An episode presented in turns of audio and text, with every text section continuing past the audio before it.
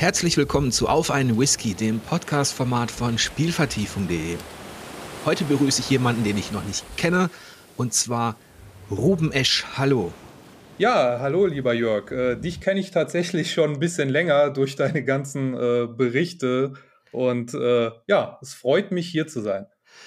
Ich freue mich auch, dass du da bist, denn zumindest haben wir heute ein Spezialthema. Da gehe ich mal stark davon aus, denn Du bist das sogenannte Sprachrohr des Big N Clubs.de. Das ist ein unabhängiger, ja, Fanclub für Nintendo-Belange natürlich, der Nachfolger oder der inoffizielle Nachfolger des offiziellen Club Nintendo Magazins. Und du hast mir dankenswerterweise euer erstes Printmagazin, wenn ich das richtig sehe, zugeschickt, und zwar das Big N Club Magazin. Vielen Dank nochmal dafür.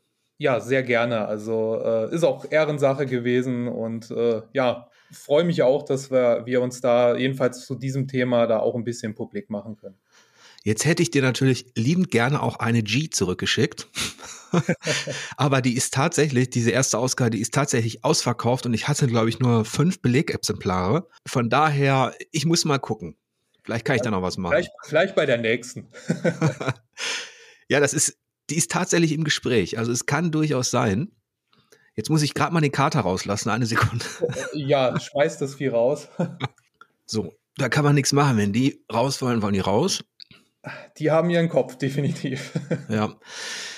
Bevor wir anfangen, das ist ja, ähm, da werden wir einige bunte Themen zu besprechen haben, würde ich sagen, mache ich eine kleine Trinkpause. Ja, ich, ich habe mich sogar auch vorbereitet, tatsächlich. Ah. Äh, habe aber wahrscheinlich, äh, ja, wirst du lachen, weil äh, auch wenn ich Whisky, Gin und auch Wodka zu Hause äh, in etwas größeren Massen habe, habe ich nur diesen Standard Jim Bean Kentucky Straight Bourbon Whisky. aber er schmeckt auch. Ja, den kann man auch trinken. Ja, deshalb. Aber so solche witzigen Sachen, äh, wie du immer hast aus dem Podcast, ja, da muss ich mich mal ein bisschen weiter reinlesen. Also ich mache hier auf einen und ich spreche es wahrscheinlich falsch aus. Ich kann es einfach nicht. Ich habe noch nicht die Muße gehabt, mich da wirklich reinzuknien sprachlich. Das ist ein Banaha Bane, zwölf Jahre alter Eile Whisky. Dann sage ich mal Cheers. Ja, hört super an. Cheers.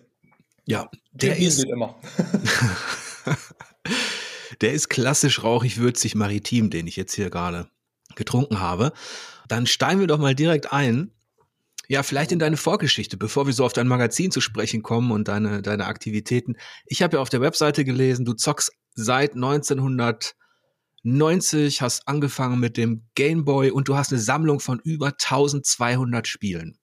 Ja, richtig. Also das ist äh, also das Sammeln an sich, das äh, ist schon weit über 15 Jahre äh, am Laufen sozusagen. Also ich bin jetzt nicht so einer, der äh, innerhalb kürzester Zeit äh, hunderte Spiele besorgt, sondern habe das schön straight und auch noch zu einer Zeit, wo äh, dieses extreme, äh, diese extremen Preisspannen, sagen wir mal so, ähm, halt so hochgegangen sind. Also äh, konnte ich mir tatsächlich, also gerade auch so ein paar seltenere Stücke noch zu ich sag mal, fairen Preisen äh, einverleiben können, als teilweise heute äh, ja aufgerufen werden. Und äh, tatsächlich äh, sammle ich retromäßig äh, eher äh, so Modul, Nintendo-Modulgeschichten. Also ich habe auch tatsächlich ein N64 äh, PAL Full Set in der Hinsicht. Also wirklich jedes in PAL-Regionen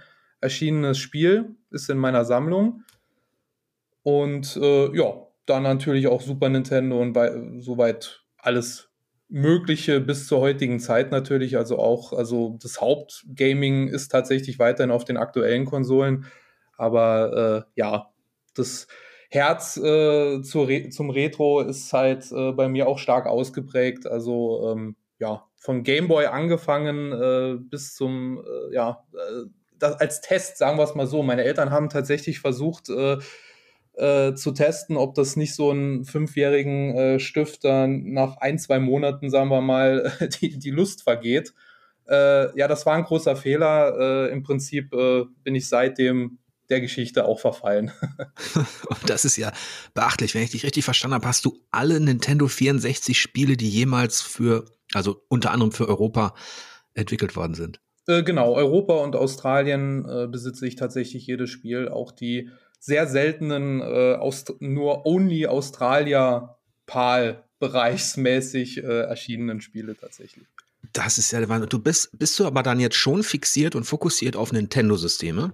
Äh, weitestgehend, ja. Also ich habe hier und da auch ein bisschen äh, Sony-Kram, aber äh, ich bin so ein, so ein Schreinsammler. Also äh, das hört sich komisch an, aber zum Beispiel äh, sammle ich auch gerne zu verschiedenen Themen oder Franchises spiele, sagen wir mal Batman oder Spider-Man und alles, was ich da an Konsolen bei mir habe, versuche ich dann auch spieletechnisch auszustatten. Also im Prinzip habe ich so einen relativ großen Batman-Schrein, wo dann alle Batman-Spiele soweit von Sega, äh, halt das, was ich konsolenmäßig habe. Also ich, ich will tatsächlich auch mit den Sachen spielen, auch auf den Konsolen. Und äh, hab da, und da, daraus erschließen sich halt irgendwann halt auch die 1200 Spiele, die dann äh, peu à peu dazugekommen sind. Ne? Und ich gehe mal davon aus, wie, wie jeder leidenschaftliche Sammler hast du die dann auch so richtig ordentlich archiviert in Regalen wie so eine Büchersammlung. Äh, genau, genau. Äh, so, so, kannst du das auf jeden Fall äh, nennen. Also ich habe ja auch eine, in dem ersten Magazin äh, ein paar Bilder beigesteuert, wie so grob meine Sammlung aussieht. Äh, weil wir ja auch wollen, dass die Community äh, auch gerne ihre Gaming Rooms zeigen sollen oder im besten Fall wollen. weil es da doch, vor allem auf Instagram, sieht man ja einige richtig, richtig tolle und gemütliche Gaming Rooms. Und äh, ja, es, man muss sich auch wohlfühlen. Es ist ja im Endeffekt auch äh, eine Entspannung von der Arbeit oder halt auch dem allgemeinen äh, stressigen Leben eines Erwachsenen. Und äh, da will man es ja auch gemütlich haben im Endeffekt. Ja, interessant, dass du diesen psychologischen Effekt ansprichst, denn das hatten wir auch in der letzten G, so einen Artikel über die Leidenschaft des Sammelns. Und da gab es ein Zitat ähm, aus, aus dieser Reportage. Und zwar hat die ja geschrieben, der Oliver Uschmann. Und ein Zitat lautet, für das Publikum sind die Videos von Sammlern eine Oase der Beruhigung, pures Cocooning, eine Fasssauna für die Seele. Ja, es, es, es, es ist tatsächlich so, weil äh, es ist im Prinzip für mich halt jedes Mal, also auch wenn ich schon seit Jahren im Prinzip äh, den Raum habe oder beziehungsweise auch äh, erweitere, beziehungsweise auch immer umändere, weil so ein, so ein Sammelraum ist eindeutig eine never-ending Story. Also es, man muss immer irgendwas umbauen. Ähm, aber äh, es ist immer schön, wenn man wirklich eine halbe Stunde, Stunde oder ähnliches äh, sich einfach nur da in dem Raum auf die Couch setzt und einfach genießt und wegen meiner auch äh, in, in, in Erinnerung schwelgt. Ne? Sich einfach mal eine alte NES-Cartridge äh, in die Hand holt, die man früher zum Beispiel oder vielleicht ist es sogar die Cartridge von der Kindheit äh, und einfach äh, ja das Ding einlegt und äh, das Schöne an den alten Spielen ist ja, sie sind meist kurz und im besten Fall einfach so für 40, 50 Minuten äh, das Ding durchrockt. Mhm. Also es ist auch so eine gewisse nostalgische Zeitreise dann, die. Genau. Und man hat immer Zugriff drauf, ne, auf diese. Man kann sich quasi auch so, okay, ich will jetzt zurück in das Jahr. Weißt du das übrigens auch dann noch, in, in welchem Alter du dann was gespielt hast? Äh, teilweise tatsächlich sogar ja. Also es, es, es, sind so ein paar Spiele, die sich echt so eingebrannt haben und teilweise äh, äh, ja auch, auch wenn es völlig banale oder teilweise auch in der Kritik nie gut dahergekommene Spiele waren, äh, sind es aber immer noch äh, äh, Erinnerungen und äh, auch wenn ich äh, als großer Arnold Schwarzenegger-Fan äh, einen Terminator 2 fürs NES oder Super Nintendo in die Hand hole, weiß ich, dass es spielerisch wirklich absoluter Müll oder wirklicher Sondermüll ist, aber man legt es ein und spielt es trotzdem gerne, auch wenn es wirklich nichts ist, ne? ja, das, das, das kenne ich allerdings auch. Also es gibt da so einige Erinnerungen an die, ja. an die 80er, die späten, an C64, Amiga und Co., wo man auch grundsätzlich auf eine ganz andere Art habe ich dann auch gezockt. Da war man zwar auch wählerisch, also wenn man dann die Stapel an Disketten mit nach Hause brachte und so und hat schon seine Favoriten gehabt, aber man hat auch gerne einfach mal experimentiert, Dinge in Dinge reingezockt und manchmal hatten die auch eine bizarre Anziehungskraft. Man wusste irgendwie, das ist Trash, ja. aber man hat es trotzdem gerne gezockt irgendwie. Ja, das war auch irgendwie so diese, äh, auch teilweise die Videothekenzeit, halt viele Spiele, die ich halt äh, später mir in die Sammlung gelegt habe, das, die kannte ich tatsächlich nur von einem Wochenende aus der Videothek, indem er dann halt, wenn freitags im Prinzip eingekauft äh, worden ist, äh, mit den Eltern kurz in die Videothek, äh, was man dann sonntags oder montags wieder zurückgebracht hat. Und äh, ja, und da hat man halt tatsächlich nach Cover äh, sich was ausgesucht, weil es gab zwar eine Videogames oder auch eine Total oder ähnliches zu der Zeit oder auch natürlich das Club Nintendo, aber äh, das, das Schlimme an der Sache war, die schlechten Spiele hatten die geilsten Cover. ja, das kann man durchaus vergleichen auch mit den Filmen dann in der Videothek. ja, definitiv. also da, das stimmt. Ähm, ich habe natürlich, ich sag mal so, ich habe nie so richtig angefangen, Vollversionen zu sammeln aus dem einfachen Grund, weil auch gerade die Konsolenspiele damals so unfassbar teuer waren. Ich meine, sind sie heute auch, aber ja.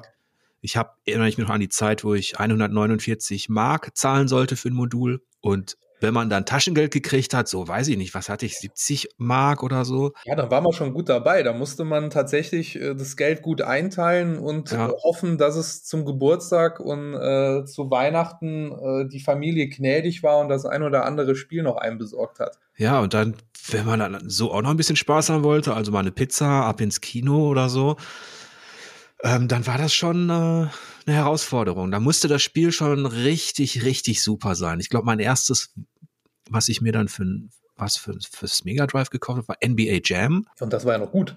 ja, das war richtig gut, ja. Das hat man dann noch mit Kumpels gezockt und so. Ja, auf jeden Fall. Aber das ist, ähm, wann hast du dann wirklich angefangen zu sammeln? Oder ist das eher so eine späte Entwicklung gewesen? Äh, also äh, tatsächlich, aber da wird wahrscheinlich, ich sag mal, 95 Prozent der Sammler äh, äh, das Gleiche bezeugen. Äh, man hat natürlich als, als Kind und Teenie das sehr viel von seinem alten Zeug äh, verkauft, um halt einfach die neuen Sachen wieder zu refinanzieren, weil eine PlayStation 1, Nintendo 64, das, äh, das finanziert sich ja meistens nicht von selbst, weshalb man äh, hier und da äh, jetzt in Retrospektive halt Fehler gemacht hat und hat halt die, die Spiele, die man hatte, verkauft. Und ähm, tatsächlich habe ich, oh, es war 2007 oder 2008 angefangen, äh, halt wieder ein bisschen, bisschen mit dem Sammeln anzufangen, äh, vor allem halt, halt wieder diese, dieses N64, das war halt äh, für mich äh, so meine, meine erste Konsole, die ich halt zum Release, also tatsächlich von Tag 1 hatte und das ist die erste Konsole, die ich wirklich äh, über den kompletten über die komplette Lebensspanne im Prinzip ähm, miterleben durfte und deshalb hat halt diese Konsole für mich einen relativ äh, hohen Stellenwert. Mhm. Und ja, so hat man halt angefangen, seine liebsten Spiele von früher einfach äh, wieder ja, aufzuschnappen. Und äh, ja, wenn man damit anfängt und das ernst meint, dann äh, ja, wird es mit der Zeit immer, immer mehr und man setzt sich halt auch Ziele, wie äh, ich dann zum Beispiel das mal gesagt habe, komm, äh, wir versuchen mal äh, alle N64-Spiele zu besorgen, hat sich da halt im Prinzip halt auch sehr stark äh, belesen, auch in allen Sachen, weil es, es, es gibt da einen Haufen Spiele, die, die einem früher völlig unterm Radar gelaufen sind. Und ja, ja also es, es, sind gute, sehr gute 15 Jahre, die man äh, schon in der Hinsicht sammelt. Das war wirklich aus, aus einer reinen Grundinteresse, äh, mal wieder so ein N64 sich zu schnappen und äh, ja, daraus ist jetzt ein voller Raum geworden. Das war ja auch die Schwelle und der Übergang technologisch, ne, zu der dritten Dimension und da sind ja einige wirklich, ja, entscheidende, prägende Spiele erschienen, gerade auf dem N64. Ja, definitiv. Was sind denn deine Favoriten ähm, auf dem ähm. N64, wenn du drei nennen müsstest? Äh, ja, tatsächlich. Äh, auf der einen Seite äh, ist es tatsächlich äh, das Paper Mario, was für mich halt einfach so ein anderer Take von Mario neben dem Super Mario RPG, was ja leider nie in Europa oder in PAL-Gebieten erschienen ist, auf dem Super Nintendo, äh, war das für mich halt was, was komplett anderes, äh, was sie mit Mario gemacht haben. Ich meine, sie haben äh, auf dem N64 schon vor allem mit Sporttiteln ja schon äh, Mario dazu missbraucht und äh, aber äh, Paper Mario war einfach, also jedenfalls das erste und halt auch der, der GameCube-Titel, äh, waren so richtig geile RPGs, die halt mit so viel Humor und Liebe äh, produziert worden sind, äh, dass ich das definitiv wirklich jeder, der überhaupt Interesse an sowas hat, äh, muss sich unbedingt das Paper Mario mal gönnen, äh, beziehungsweise auch auf der äh, Switch Online oder beziehungsweise dem N64-Part äh, davon ist das Spiel ja auch und kann ich nur empfehlen, ist heute immer noch toll spielbar. Dann natürlich, ich glaube, kein anderer, ich glaube, jeder würde es nennen, aber es ist halt mal so, es ist Ocarina of Time, was für mich einfach äh, so, vor allem auch aus der Sicht eines Jugendlichen, einfach so das, das erste richtig große 3D-Abenteuer war, was du erleben konntest. Halt dieses, diese, diese große Heldengeschichte. Äh, klar, auf dem PC und ähnliches äh, gab es ja auch so Sachen, aber äh, ich weiß nicht, irgendwie, irgendwie war diese Präsentation, diese Zwischensequenzen und alles, das war jedenfalls aus der Sicht eines Konsolenspielers so neu und prägend, dass äh, es für mich heute immer noch ein Spiel ist, was man äh, wahrscheinlich schon 15 Mal durchgespielt hat. Und äh, ja, äh, das dritte Spiel, äh, da falle ich vielleicht ein bisschen raus, aber es ist tatsächlich Doom 64. äh, Weil es einfach meiner Meinung nach mit die absolut besten äh, klassischen Doom-Levels hat überhaupt und so eine wahnsinnig düstere, dunkle Stimmung hat. Äh, das ist absoluter Wahnsinn, dieses Spiel. Also das, das kann ich bis heute immer noch jedem empfehlen. Das ist für mich auch tatsächlich besser als Doom 1 und 2. ja, vor allem war es natürlich auch so ein extremer Kontrapunkt atmosphärisch auf, ja. auf dem N64, ne? Hm.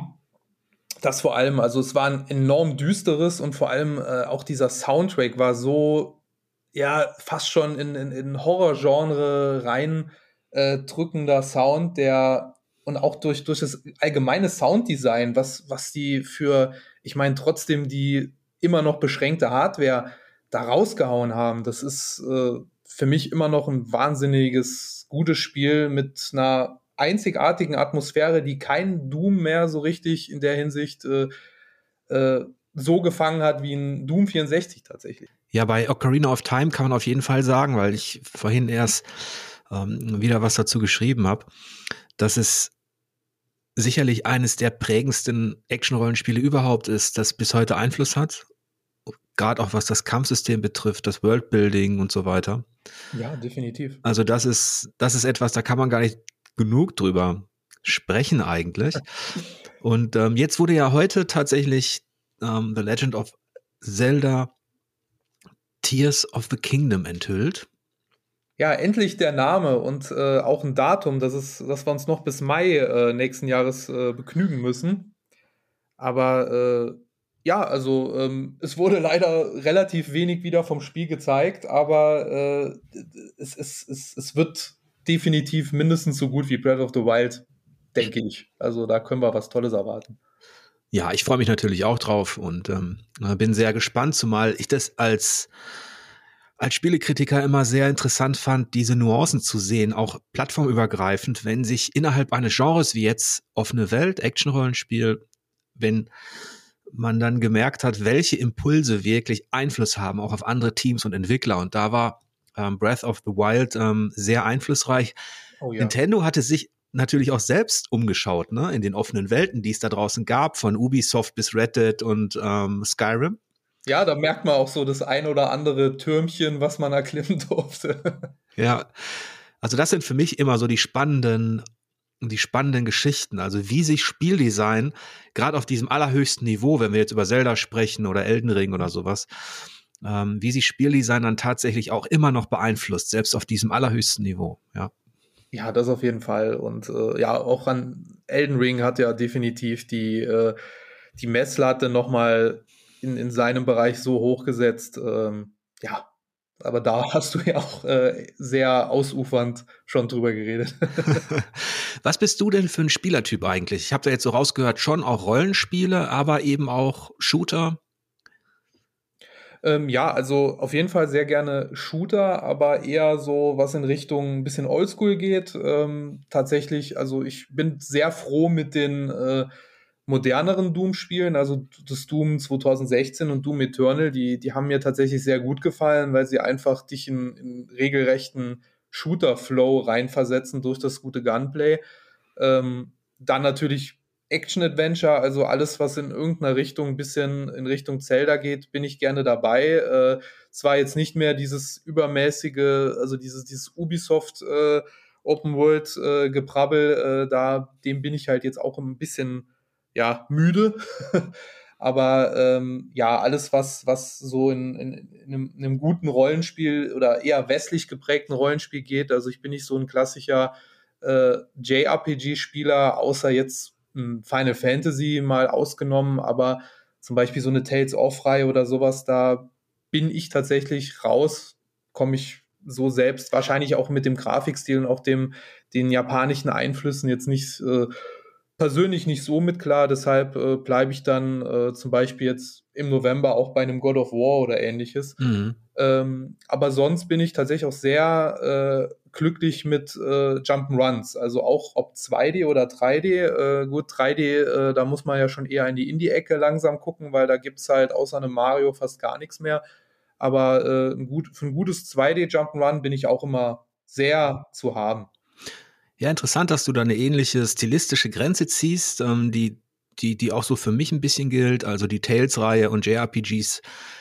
Also sind auch nicht so mein Ding, so ästhetisch. Allerdings ist ein Zelda, das natürlich ähnliche grafische Stileinflüsse mhm. hat, ähm, wiederum voll meine, ähm, meine Welt. Da bin ich dabei. Das ist, ähm, ich glaube, das ist für viele auch so ein bisschen diese, diese Grenze, weil Zelda eben schon auch, ja, nicht unbedingt viele europäische Einflüsse hat, aber schon einige. Äh, ja, also genau wie du sagst, da würde ich auch äh, da die grobe Grenze ziehen, weil äh, ja, wie gesagt, ein, ein, ein Trials oder äh, auch ein ähm, ähm, oder die Üs-Games oder, oder wie sie auch immer heißen, äh, äh, da ist halt wirklich die, die Grenze überschritten und man muss, man muss halt die Optik, man muss äh, auch die, die, die allgemeine Geschichtspräsentation auch mögen, dieses sehr japanisch überzeichnete. Äh, es gibt viele, die es mögen, ähm, aber äh, ja, ich halte mich jetzt neben einem Zelda doch dann eher äh, den westlichen Geschichten, äh, also fühle ich mich mehr verbunden.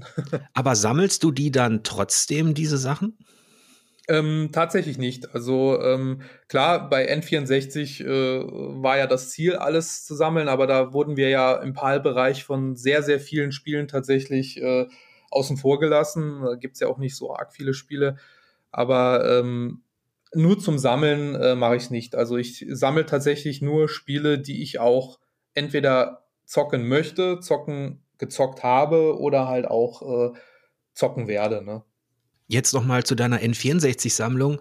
Was würdest du sagen, sind so die größten Schätze, kann man das sagen, so die seltensten, ja, äh, Dinge, die du angesammelt hast? Ähm, ja, also äh, da gibt es äh, ein paar wenige tatsächlich. Ähm, auf der europäischen PAL-Seite ist es tatsächlich unter anderem ein, äh, ein Conker, das halt tatsächlich in einer tatsächlich niedrigen Auflage äh, in Europa erschienen ist durch THQ, weil ja Nintendo den, äh, das Spiel nicht gepublished hat, war ja viel zu böse und äh, zu viel Alkohol und alles drin. Äh, und ähm, sonst im europäischen PAL-Bereich äh, empfinde ich so ein San Francisco Rush 2048, also der dritte Ableger von dieser äh, sehr arcadigen und sehr spaßigen äh, Rennspielserie, ähm, habe ich tatsächlich Glück gehabt und das komplett äh, in Verpackung und Anleitung zu bekommen, aber das, das aus irgendeinem Grund zu finden, ist äh, schwierig geworden. Das habe ich tatsächlich äh, über, über eine französische Tauschbörse äh, tatsächlich gefunden. Also das war wild.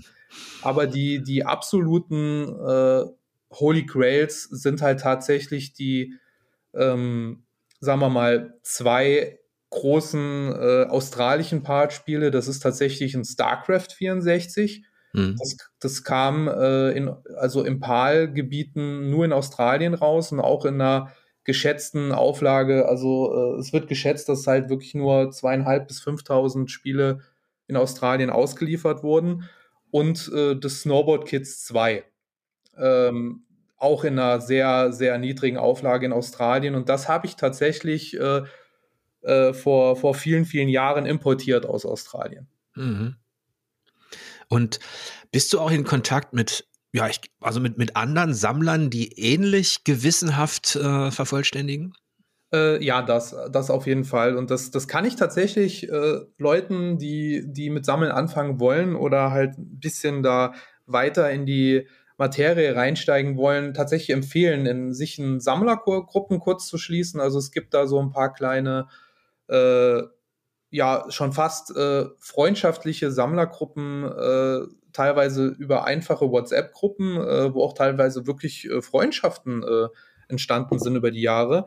Äh, aber auch auf klassische Retro-Messen schließt man sich kurz. Also es gibt ja hier und da eigentlich in ganz Deutschland verteilt Retro-Messen, wo ja tatsächlich auch natürlich viele Händler auch sind, aber natürlich auch so Messen und Live kann man auch ein bisschen, ja, mit ein bisschen Verhandlungsgeschick auch handeln. und ähm, da schließt man sich auch oft mit ein paar, äh, ich sag mal, Retro-Sammlern äh, auch kurz, die auch teilweise, sagen wir mal, es gibt ja auch tatsächlich einige Retro-YouTuber, äh, lernt man da dort auch kennen und sowas, aber äh, ja, es gibt tatsächlich Discord, äh, äh, oder wie soll man sagen, so Discord-Gruppen, die sich rein auf sowas spezialisieren und das kann ich nur empfehlen, man trifft da sehr viele nette Menschen. Das glaube ich. Wenn man sich da so austauschen kann, ist das immer eine coole Geschichte. Aber du warst jetzt nicht zum Beispiel auf der Gamescom oder so. Ähm, also jetzt die letzten Jahre nicht. Ähm, es wird wahrscheinlich aber auch darauf äh, hinauslaufen, dass wir äh, vor allem auch auf, auf der Clubseite äh, dort auch in den nächsten ein, zwei Jahren bestimmt auch einen eigenen äh, Messeauftritt haben werden. Wahrscheinlich auch in der, in der Retro-Lounge oder ähnliches äh, dass ich dann auch wieder da sein kann, weil ähm, ja, es ist äh, doch ein bisschen zu voll, um, um, um das da zu den normalen Zeiten wirklich irgendwie genießen zu können. Und äh, ja, die, die, die Möglichkeit äh, als äh Redaktion äh, schon vorab äh, zu den etwas geschlosseneren Tagen reinzugehen, äh, das äh, können wir tatsächlich noch nicht mit dem Club machen. Mhm.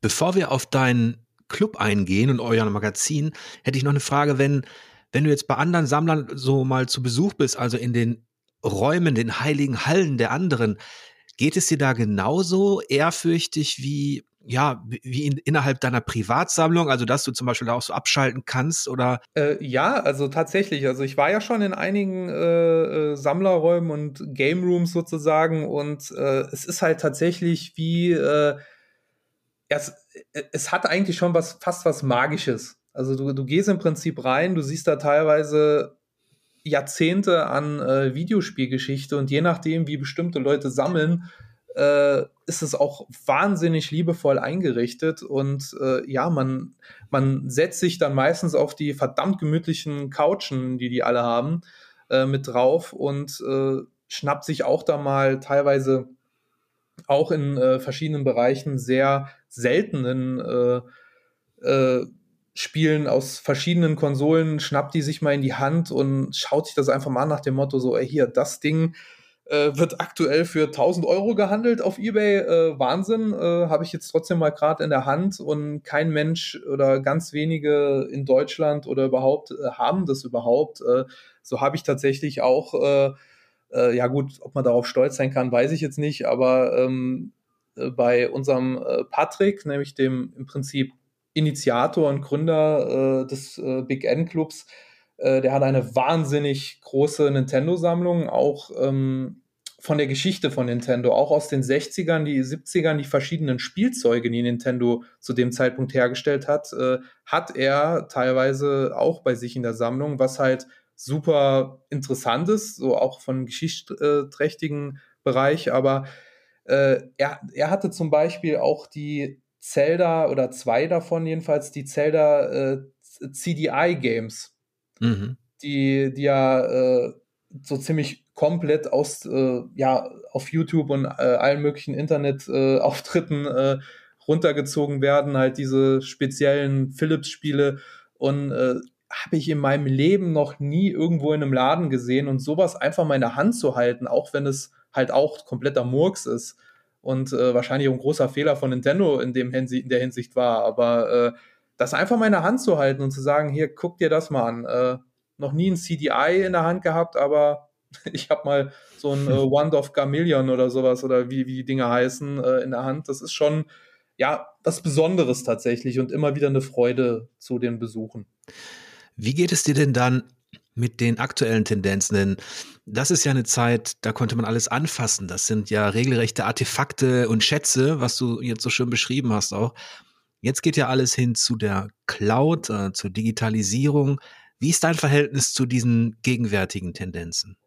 Ähm, ja, also ich ähm, finde es schade in der Hinsicht tatsächlich. Also es, es macht natürlich aus der äh, Publisher-Sicht Sinn, auf digital zu gehen und auch die, ich meine, äh, wir reden ja hier als schon ähm, ja äh, andere Generation, die ja noch äh, mit, mit rein physisch auch aufgewachsen ist auch in allen Bereichen, sei es jetzt äh, äh, Musikkassetten oder CDs oder auch äh, VHS-Videokassetten und alles. Aber ähm, ja, die, die, die, die aktuelle junge Generation, wenn ich mir teilweise anschaue, den, den, die legen da natürlich, weil sie damit ja auch nicht äh, aufgewachsen sind und von Anfang an einfach auch dieses digitale äh, äh, Medium immer vor sich haben, ähm, ist, das, ist das ein normaler Schritt. Also ich finde es schade. Also ich versuche auch immer so, wenn es möglich ist, äh, auf der Switch, auf der PS5 oder so, ähm, die äh, Retail-Varianten mir trotzdem zu holen, weil ich es immer noch, äh, es ist halt einfach für mich immer noch ein Erlebnis, das Ding auszupacken, aufzumachen, Disk reinzuschieben, das verstehen vielleicht jetzt äh, ein 15-, 16-Jähriger nicht, aber äh, du wirst mich wahrscheinlich da verstehen. Äh, und ähm, es ist schade, aber es ist, es ist halt der Lauf, der irgendwann kommen wird. Und ähm, wir werden irgendwann rein digital sein und äh, dafür natürlich jetzt äh, Spiele zu meiden, das äh, werde ich natürlich nicht machen. Nur ich finde es schade, dann äh, wir sehen es ja bei der Xbox, also ich habe jetzt auch nur eine Series S zu Hause, äh, weil mir das reicht äh, als Game Pass-Konsole. Ähm, aber darauf will ja auch Microsoft gehen. Also wenn wir auch in den teilweise in den Läden oder sowas reinschauen, äh, die Xbox-Abteilung ist äußerst klein mit Retail-Sachen, äh, während Switch und PlayStation ja noch halbwegs äh, vorhanden ist. Aber äh, ja, Microsoft ist da, glaube ich, äh, in der Hinsicht schon sehr weit und ähm, ich glaube, wir müssen uns halt einfach darauf einstellen, dass wir irgendwann rein digital werden. Ja, das kann sein. Mir geht's natürlich ähnlich wie dir. Dadurch, dass ich groß geworden bin in der Zeit der, der physischen Medien in jeder Hinsicht, äh, vermisse ich das manchmal. Allerdings hatte ich jetzt vielleicht im Gegensatz dazu irgendwann, ich habe nie dieses Sammeln wirklich gelebt. Ich, ich hatte mal eine Sammlung und dann hattest du das ja schon angedeutet, dann brauchte man irgendwann Geld, man war jung, man musste Dinge verkaufen. Und ich habe quasi nie so ein Archiv angelegt. Bei Büchern ist es was anderes. Da habe ich tatsächlich seitdem ich eigentlich angefangen habe zu lesen, habe ich immer alles gehortet. Also also eine richtige Bibliothek bei dir zu Hause, schön. Genau, das hat auch während des Studiums nicht aufgehört und bei den Konsolen hat das irgendwann nachgelassen. Es gab aber eine Phase, ich glaube, das war während der Bundeswehr, da habe ich gar nicht mehr so viel gespielt eben, weil man nur am Wochenende zu Hause war und andere Interessen hatte.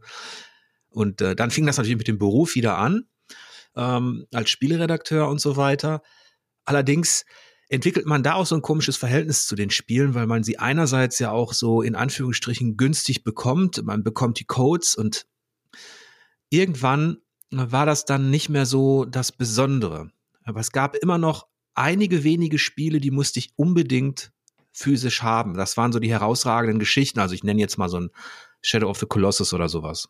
Ja, und da gab es ja auch teilweise richtig schöne äh, Limited Editions, auch äh, Sofern man auf ja. Statuen und ähnliches steht. Und ich mochte halt schon immer Skulpturen und Artbooks. Mhm. Und da hat sich Gott sei Dank, da gab es, aber ich brauche auch nicht jede Skulptur, die muss schon richtig gut aussehen ähm, und das muss schon was richtig Tolles sein. Da habe ich mal eine Zeit lang versucht, ähm, das auch ja nicht wirklich konsequent zu sammeln, aber die habe ich mir schon gerne mal hingestellt. Ja, es ist ja auch tatsächlich äh, so, so, so was rein optisches, solange man natürlich nicht irgendwie das ganze Haus äh, vollstellt mit den Sachen, dass man halt irgendwann wirklich von dem, von dem Ehepartner äh, ja äh, einen Besen gegen den Kopf geschlagen bekommt. Aber ähm, ja, es ist, es, es ist ja auch tatsächlich äh, was, was, was rein optisches und auch äh, wenn ich teilweise auch äh, Besucher äh, im Raum habe, die, die, die so mit Sammeln oder sowas nichts zu tun haben, aber man erwischt immer die Aussagen dabei nach dem Motto, ach guck mal hier, oh, hier ist ja ein Super Mario, das habe ich früher auch gespielt und sowas. Und äh, so, selbst bei Leuten, die, die gar nicht mehr zocken, äh, weckt man im Prinzip immer wieder Erinnerungen von früher, äh, die dann einfach die Leute jedenfalls für, für, für die kurze Zeit so richtig ins Schwärmen bringen. Und das ist halt echt immer richtig schön zu sehen. Ja, auf jeden Fall. Das ist eine, das ist eine schöne Geschichte. Aber ich gehe davon aus, weil du den Besen erwähnt hast, dass du noch keine Narben davongetragen hast. Äh, nein, nein, nein. Ich habe Gott sei Dank äh, eine äh, ganz tolle und äh, gnädige Ehepartnerin. Äh, aber dadurch, dass ich halt wirklich den Vorteil habe und ein, im Prinzip wirklich abgegrenzten Raum äh, für die Geschichte habe, äh, bekommen ah, sie und die Kinder okay. da auch tatsächlich nichts mit. ich wollte nämlich gerade fragen, wo sich dein Sammelarchiv befindet, in der Garage, im Keller oder mitten im Wohnzimmer? Äh, es ist nicht ganz im Keller, aber es ist tatsächlich äh, ein eigener Raum hinter dem Büro. Äh, Gott sei Dank äh, wurde das Haus so gebaut, dass dahinter noch ein Raum ist, äh, in dem ich mich breit machen konnte und somit kriegen auch allgemeine Besucher oder sowas nichts äh, davon mit. Und das wollte ich auch in der Hinsicht nicht. Äh, Im Prinzip, äh, dass, dass, dass halt die Leidenschaft von mir wirklich das, das komplette Familienleben einnimmt. Das, das muss nicht sein. Und äh, deshalb habe ich mich auch äh, schön in dem Raum breit gemacht. Und äh, ja, auch wenn, wenn die Frau damit wenig zu, zu mit anfangen kann, äh, feiert sie trotzdem das Hobby und äh, findet das immer ganz toll, wenn ich da irgendwie von der Messe zurückkomme und habe äh, irgendein was Seltenes gefunden oder ein Schnapper und äh, ja. Der Jäger und Sammler ist aktiv dann. Äh, ja, tatsächlich. Also da äh, fängt man tatsächlich, wie ich auch schon eben mal den Terminator äh, genannt habe, fängt man wirklich an, in, auf so Messen zu scannen. Also da dann ist man kein Mensch mehr, sondern man funktioniert einfach nur noch als äh, Suchmaschine. Jetzt hast du ja von deiner vollständigen N64 PAL-Sammlung erzählt. Wie ist es denn in der Chronologie ähm, weiter oben beim GameCube? Ähm, GameCube habe ich tatsächlich nur die, ähm, ja, wie soll ich sagen, äh, für mich persönlich wichtigsten Titel. Also bei GameCube werden es wahrscheinlich nur 40, 50 Spiele sein und da ist dann natürlich auch ein Paper Mario äh, Legenden vom Ionentor dabei, was ein herausragendes Spiel ist. Aber auch so, so äh, witzige Arcade-Schmaps wie ein Ikaruga oder sowas ist natürlich da mit dabei. Aber da, also in den anderen Konsolen äh, bin ich tatsächlich so, das, was mich interessiert, das versuche ich zu suchen. Das ist auch beim NES und Super Nintendo so. Beim Super Nintendo leicht eskaliert mit auch schon über 200 Spielen, äh, aber ähm, im Endeffekt äh, da wirklich nur das, auf was man Bock hat. Das heißt, deine Hauptsammlungen sind auf jeden Fall der N64 PAL-Bereich und dann SNES? E äh, genau, äh, Super Nintendo ist dann kurz dahinter und äh, dann äh, tatsächlich auch ein Gameboy-Bereich, äh, NES, GameCube und ähnliches. Also mhm. das, das, sind, das sind so die Hauptbereiche, ich sag mal so ganz grob, äh, Nintendo, Modul-Konsolen und ein bisschen drüber. Ja. Gab es auch mal eine Phase, in der du mit Nintendo, ich gehe mal davon aus, dass es schon ja deine, also die Konsolen von Nintendo werden wahrscheinlich komplett bei dir zu sehen sein. Gab es auch mal eine Phase, wo du nicht so zufrieden warst? Äh, tatsächlich hat mich die, äh, die Wii-Zeit gelangweilt ein bisschen. Also äh, ich, ich kam, also ich fand's witzig mit der Bewegungssteuerung und das war auch sicherlich innovativ und alles und ist auch alles gut so. Das haben sie, sie haben ja auch den Erfolg entsprechend dafür bekommen.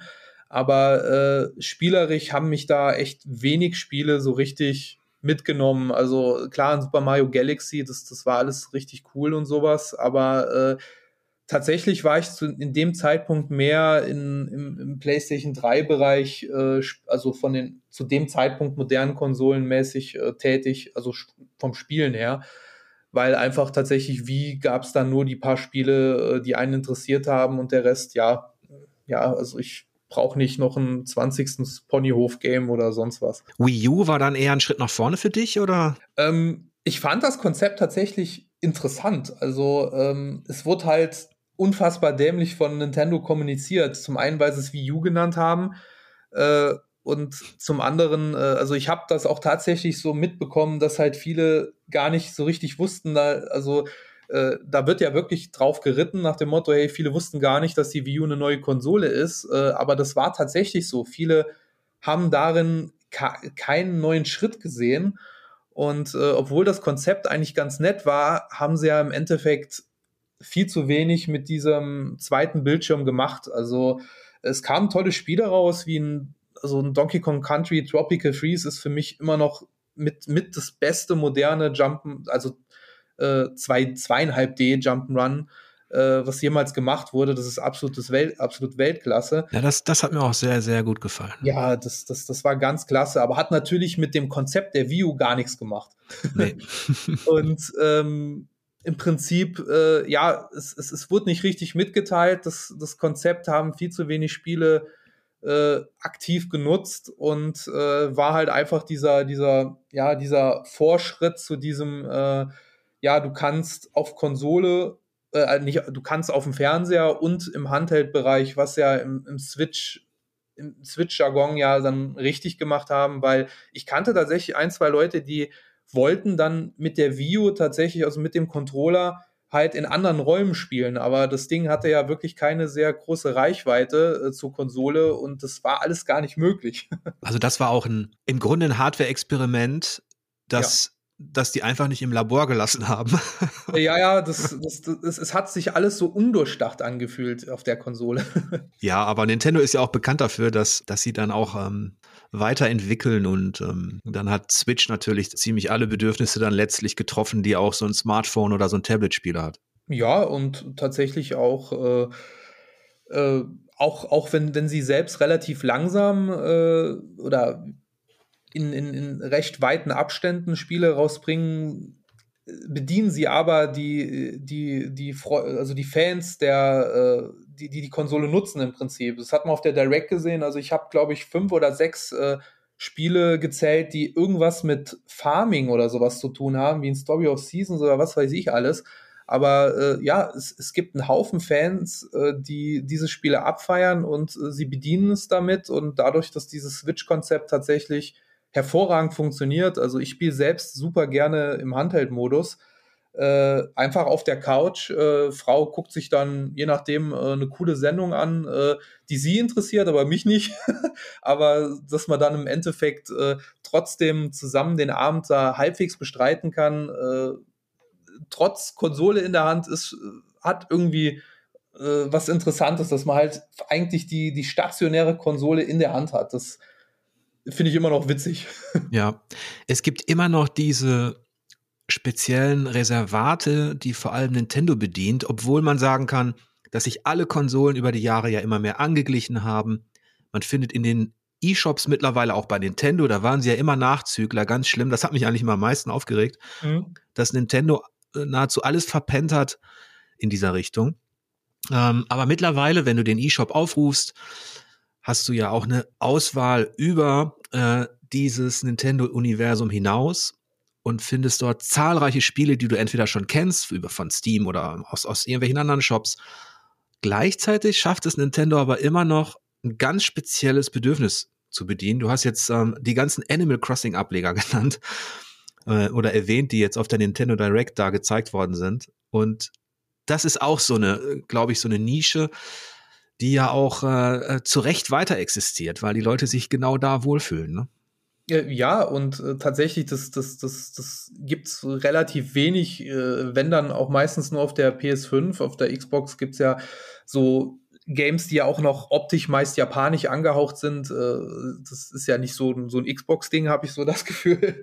ähm, aber ähm, ja, äh, sie, sie bedienen trotzdem die Fans und das machen sie immer noch sehr geschickt. Äh, da kann man auch über Nintendo meckern, wie man will, aber sie, sie sind erfolgreich damit. Genauso auch äh, ein, ein, einfach ein Splatoon, was innerhalb von drei, vier Tagen da über drei Millionen äh, Copies äh, in Japan verkauft hat. Da sieht man einfach, was für eine enorme Fanbase äh, auch außerhalb unserer, ich sag mal, Europa- oder Deutschland-Bubble einfach existiert. Es ist dieses unbeschwerte, bunte Spielen, was viele vielleicht damit verbinden. Auch natürlich all die Erinnerungen und das, was von außen betrachtet, also für so einen Spielekritiker manchmal wie so eine Endlosschleife wirkt, was Mario und Co. betrifft. Das hat natürlich, ich sag mal, das, das ist für den, für den Fan, und du bist ja jetzt auch Sammler und Fan, ist das immer so ein bisschen Coming Home wieder, ne?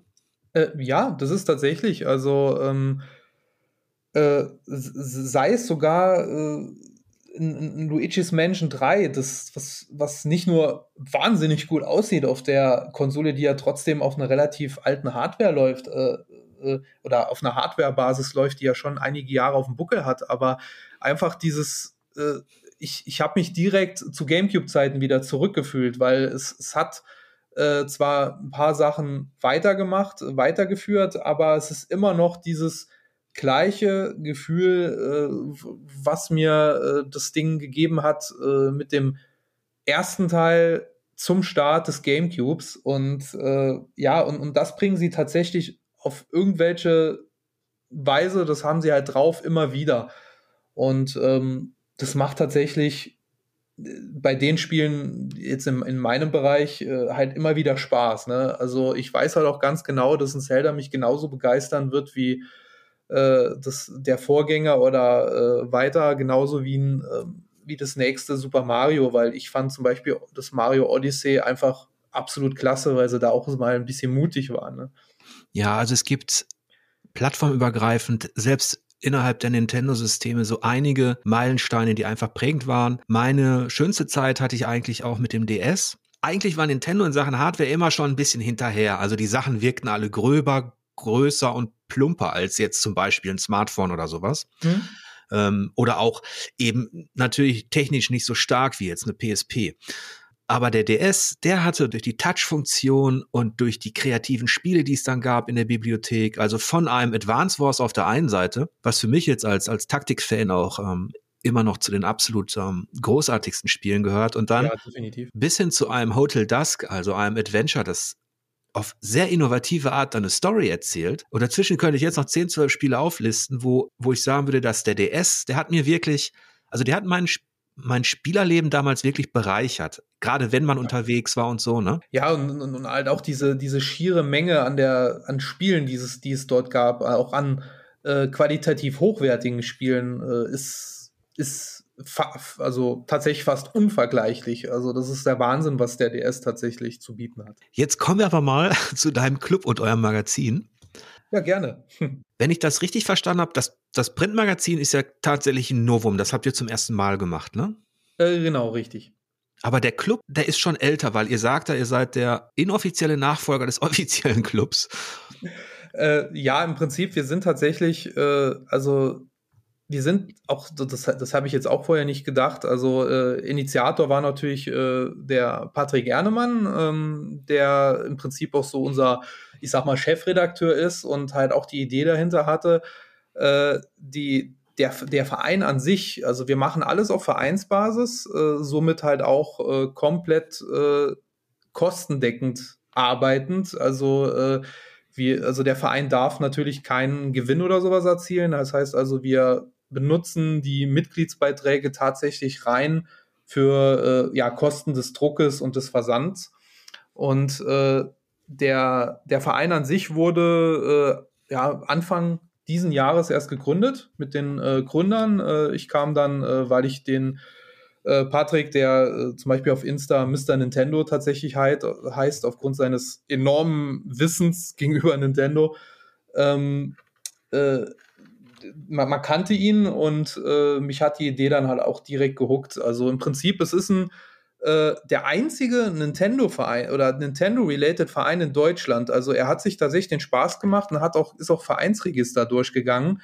Und äh, tatsächlich gibt es keinen anderen Verein, der irgendwie auf als Nintendo-Fanbase äh, arbeitet. Und ähm, ja, und, und das Ziel war halt einfach, äh, ein Magazin rauszubringen, äh, beziehungsweise alle zwei Monate jetzt ein Magazin rauszubringen, äh, was sich so ein bisschen an die alten Club Nintendo-Hefte sozusagen wieder äh, orientiert. Halt wirklich dieses, dieses Fan-Sein, dieses Abfeiern mit der Community, äh, ohne dass irgendeine ich sag mal, größere Macht oder auch Geldgebermacht dahinter ist, dass wir halt auch in unseren Berichten, in unseren Reviews halt komplett frei äh, schreiben können und auch von den Ideen, die wir haben, äh, ohne dass, dass, dass irgendeine Firma oder sonst was dagegen klopft, äh, wirklich uns auslassen können. und versuchen halt im Prinzip äh, wirklich so eine richtige äh, Fanbase äh, mit aufzubauen von Leuten, die einfach auf eine schöne Weise äh, Spaß mit Nintendo früher und heute haben, äh, ohne irgendwelche, ich sag mal, Reibereien, warum sieht das Spiel auf der Switch so kacke aus, warum läuft das Spiel nur auf 30 Frames und sowas. Nein, wir wollen einfach nur halt den Spaß am Hobby nochmal so richtig empfachen, weil wir haben so das, wir merken es auch äh, von den wenigen Printmagazinen, die es im Videospielbereich ja nur noch gibt. Also es gibt ja wirklich nicht mehr viel.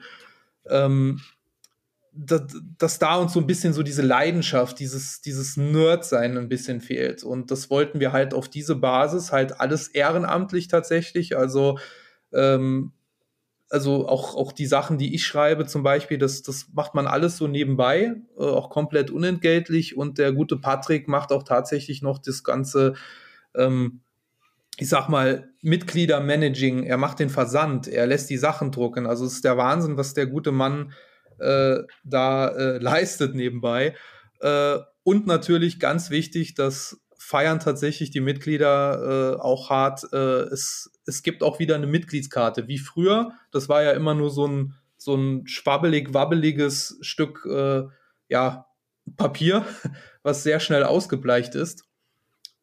Und äh, ja, das gibt es jetzt als äh, ja, Checkkartenformat. Und äh, neben dem Magazin äh, wollen wir dann auch in Zukunft äh, auch eigene kleine Veranstaltungen machen für die Mitglieder, mit den Mitgliedern. Äh, der Patrick ist auch tatsächlich äh, kontaktmäßig mit Nintendo auch äh, schon zusammen gewesen. Also da wollen wir schon in Zukunft äh, neben dem Magazin auch wirklich eine, einen richtigen Club auf, aufziehen mit Events und ja, auch Vorteilen auch für die Mitglieder. Und äh, wir sind auch schon bei über 200 zahlenden Mitgliedern und äh, auch tatsächlich Tendenz wachsend. Ja, also zum einen hat mich gewundert, dass ihr tatsächlich der einzige offizielle Verein seid. Ja, uns auch tatsächlich. Da, also ich hätte darauf gewettet, dass es in Deutschland mindestens drei, vier, fünf Vereine gibt. Ja, also E-Sport-mäßig tatsächlich einige, also sehr viele sogar und auch wirklich auch ein paar Cosplay-Vereine. Aber so rein Nintendo-related, äh, das hat uns alle sehr gewundert. Aber äh, der Patrick hat keinen einzigen Verein gefunden. Auf jeden Fall, ich habe mir das Printmagazin angeschaut, das habt ihr klasse gemacht. Ihr verzichtet ja zum Beispiel, ihr macht ja äh, Spielebesprechungen, Rezensionen, aber ihr gebt, gebt auch bewusst keine Wertung, ne? Genau, das ist, das ist ganz klar bewusst so gewollt, äh, auch von allen, äh, dass man wirklich auch auf eine äh, Zahl, Prozentzahl, Note oder sonst was einfach verzichtet, sondern wirklich aus dem Text erlesen kann, wie der äh, ja, Redakteur, sagen wir mal, oder der ehrenamtliche Redakteur, besser gesagt, äh, halt das Spiel sieht. Genau, ihr habt so eine kleine Fazitbox mit noch so einem Satz oder zwei, genau. die das zusammenfassen und aus ähnlichen Gründen haben wir ja zum Beispiel auch in der G keine Wertung und bei Spielvertiefung, da bespreche ich ja auch ab und zu mal Switch-Titel. Also ich hatte Metroid Dread ähm, Triangle Strategy und so weiter. Da gebe ich aktuell auch keine Wertung. Ja, es braucht das nicht, finde ich. Jetzt schaue ich gerade, ähm, welche Spiele du vorgestellt hast. Ich glaube, das war. Ähm, also ich bin tatsächlich äh, relativ verstärkt äh, für den Retro-Bereich zuständig. Also logischerweise Nintendo 64, äh, da ich da ja tatsächlich die komplette Bibliothek zur Verfügung habe. Ja. Ähm, ich werde auch wahrscheinlich äh, mich größtenteils auch auf Super Nintendo konzentrieren, weil ich da halt auch relativ viel zur Hand habe. Äh, aber in dem Magazin müsste ich die, müsste ich zwei Indie-Games beigesteuert haben, das Horus äh, und The Angry Video Game Nerd Adventures. Ah, Pilot Wings 64. Äh, genau, äh, die, die, die Retro-Sachen sowie, ähm, ich glaube, genau, Turtles Shredders Revenge habe ich auch noch beigesteuert. Ja. Und wenn du die Nintendo Direct gesehen hast, wie geht's dir eigentlich mit damit, dass Nintendo jetzt quasi auch alles im Grunde nochmal zurückbringt, was du wahrscheinlich in deinen Regalen hast? Ähm, äh, ich finde es ja eigentlich ganz gut. Also, äh, jetzt wurde auch Pilot Wings gesagt hast, das haben sie auch direkt äh, mit den neuen N64-Spielen, äh, die sie rausbringen wollen, gezeigt. Äh, ich hoffe, da kommt auch noch ein bisschen mehr, weil das, die paar Spiele, die sie bis durchgehend nächstes Jahr äh, da rausbringen wollen, ist auch ein bisschen wenig, weil sie ja eigentlich auch noch genug hätten. Ähm, aber ich finde es ja gut. Also es, es müssen ja nicht nur so, so Hardcore-Sammler da sein, äh, dass, die, die man tatsächlich auf der Original-Hardware spielt, äh, meistens dann auch äh, in niedrigerer Auflösung und auch äh, schwächerer oder niedrigerer Framerate. Deshalb finde ich das ja gut, äh, dass sie das mit der Future Console auch für äh, die breite Masse zugänglich machen und auch vor allem auch vielleicht auch jüngere Spieler, die mit den Sachen gar nicht aufgewachsen sind, einfach auch mal die Möglichkeit haben, äh, Sachen zu spielen, die der, ja, der, der Papa früher in der Jugendzeit gezockt hat. Also ich finde es mhm. nicht schlecht, das ist völlig in Ordnung. Also zu meinen Lieblingsreihen, abseits jetzt von zum Beispiel Advance Wars, da müssen wir alle noch ein bisschen drauf warten, wann, wann da der Reboot erscheint. Ähm, Zelda brauchen wir nicht drüber sprechen. Ähm, da ist natürlich auf der einen Seite Metroid. Wie sieht es da bei dir aus? Äh, also ich habe auch tatsächlich einen Metroid-Schrein. Also äh, da fehlen mir nur noch ein, zwei Spiele, dann habe ich den auch komplett. Äh, ja, also ich, ich freue mich sehr, dass äh, die äh, Retro-Studios äh, Prime 4 machen. Ähm, ich habe zwar ein bisschen Schiss davor, weil äh, ich, sie, sie mussten ja wahrscheinlich wieder von neu anfangen und es sind ja auch ein paar äh, von den Urentwicklern der Prime-Spiele und allem ja auch nicht mehr dabei, aber ich habe ja trotzdem relativ hohe Hoffnung. Aber ich fand auch super, äh, was äh, Mercury Stream mit äh, Metroid Dread gemacht hat. Also ich finde das Spiel absolut klasse, auch technisch wahnsinnig gut. Und ich hoffe da sehr, dass, dass, dass im Prinzip Mercury Stream eher so ein Nintendo-Entwickler wird. Im besten Fall soll Nintendo einfach ein paar Euro holen und die Spanier kaufen, äh, weil es ist Wahnsinn, was die damit gemacht haben. Also es ist für mich mit eines der besten Spiele auf der Switch. Ja, die haben einen sehr guten Job gemacht. Ähm, ich mochte die auch damals schon, als sie Castlevania gemacht haben, noch, Lords oh, ja. of Shadow. Und ähm, also dieses letzte Metroid haben sie wirklich sehr, sehr schön ähm, ja, zurückgebracht, ne? Oh ja, und halt auch trotzdem den Anspruch zu belassen, äh, dass es halt immer noch kein äh, ja, einfaches Spiel ist. Äh, also man, man, man muss schon mit den Fähigkeiten, die man als Samus und alles hat und bekommt, halt schon haushalten, aber halt auch die, die ganze Map, die sie dir aufgebaut haben, das ist mit also perfektes Metroidvania im Prinzip und äh, ich hoffe da, also ich gehe mal davon aus, dass da auch wahrscheinlich mehr kommen wird von den Herrschaften. Ja, das hat sich doch, ähm, wie gesagt, das war sehr interessant. Und gibt es denn vielleicht noch ähm, irgendetwas, was du dir von Nintendo wünscht, was, was aber bisher noch nie in Erfüllung gegangen ist? Äh, ja, äh, Nintendo sagt ja schon seit Jahren immer Nein zu mir. Ähm, ich, ich will ein neues F-Zero, aber es kommt einfach nicht. äh, ich, ich, ich kann verstehen. Ich meine, F-Zero war nie die Cash-Cow äh, von Nintendo. Ich meine, die Spiele haben sich für Nintendo-Verhältnisse jetzt nie so übermäßig stark äh, oder gut verkauft, jedenfalls die späteren. Aber äh, naja, die Hoffnung stirbt zuletzt. Also so ein richtig gut gemachtes F-Zero es kann ja gerne sowas sein wie, wie das GX auf dem GameCube, äh, nur ein bisschen leichter bitte das nächste Mal für den Singleplayer-Modus. Äh, das war dann doch ein bisschen zu übertrieben manchmal. Aber äh, das war spielerisch einfach so ein Weltklasse-Spiel und äh, ein neues F-Zero mit einem guten Online-Modus. Ja, also das, das muss ja Nintendo auch noch lernen. Äh, also mit einem guten Netzcode, äh, das, das wäre der absolute Traum für mich. Aber ich habe so die Befürchtung, dass da, äh, dass wir da noch, glaube ich, noch lange drauf warten müssen, weil es halt wirtschaftlich wahrscheinlich nicht so ein großes Ding sein könnte für Nintendo. Ja. Und gibt es irgendwas, wenn du die Macht hättest, die du nicht hast, ähm, wo du sagen würdest, okay, das davon halt, gibt es einfach zu viel, das würde ich einstellen, das würde ich nicht fortführen?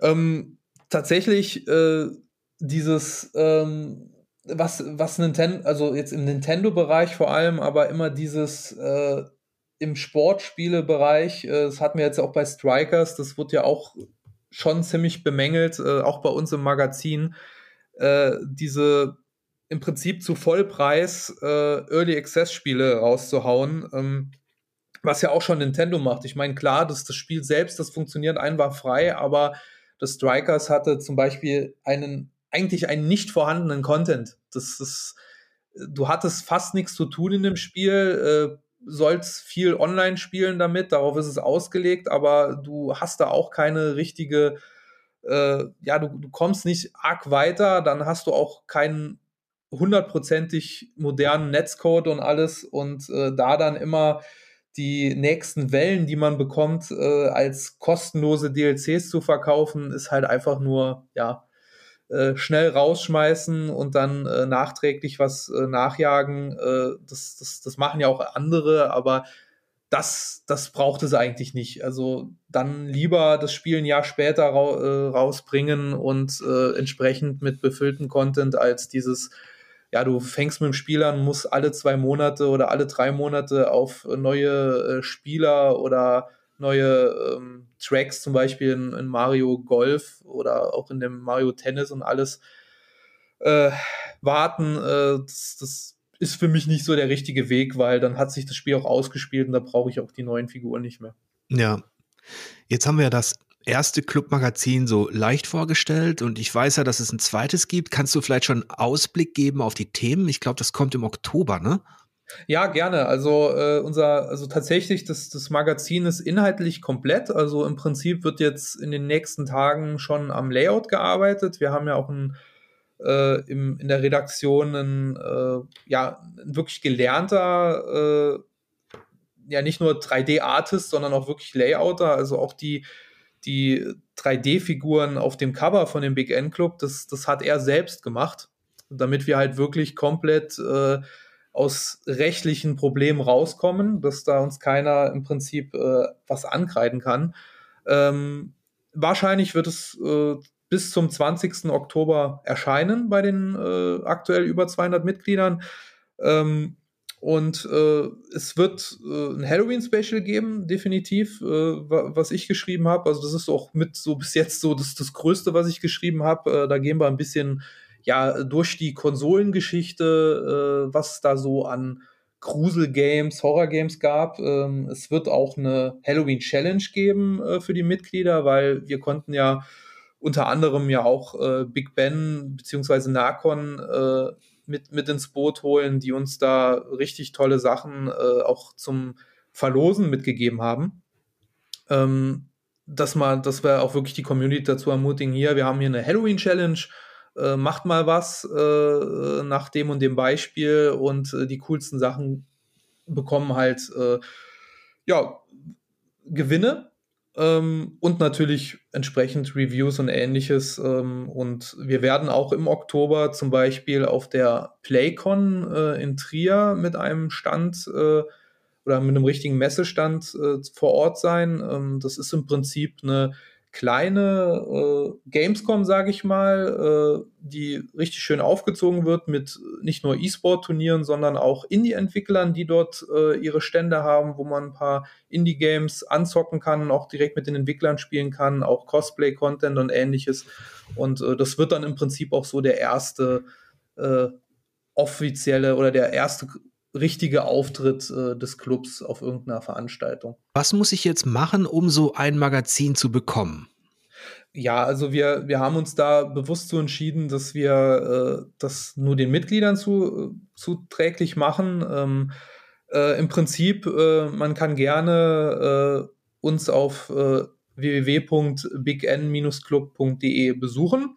dort gibt es auch vom ersten Magazin eine Leseprobe äh, dass man da auch mal ein bisschen äh, rein, reinschauen kann, ohne jetzt in irgendeiner Weise eine Mitgliedschaft äh, ja, festzumachen. Und äh, man kann dort im Prinzip äh, sich seine Clubkarte sozusagen in den Warenkorb legen. Also wir haben verschiedene ähm, Designs, ob es jetzt ein Star Fox, Donkey Kong, Mario und so weiter, denke ich, ist, ist für jeden äh, was dabei.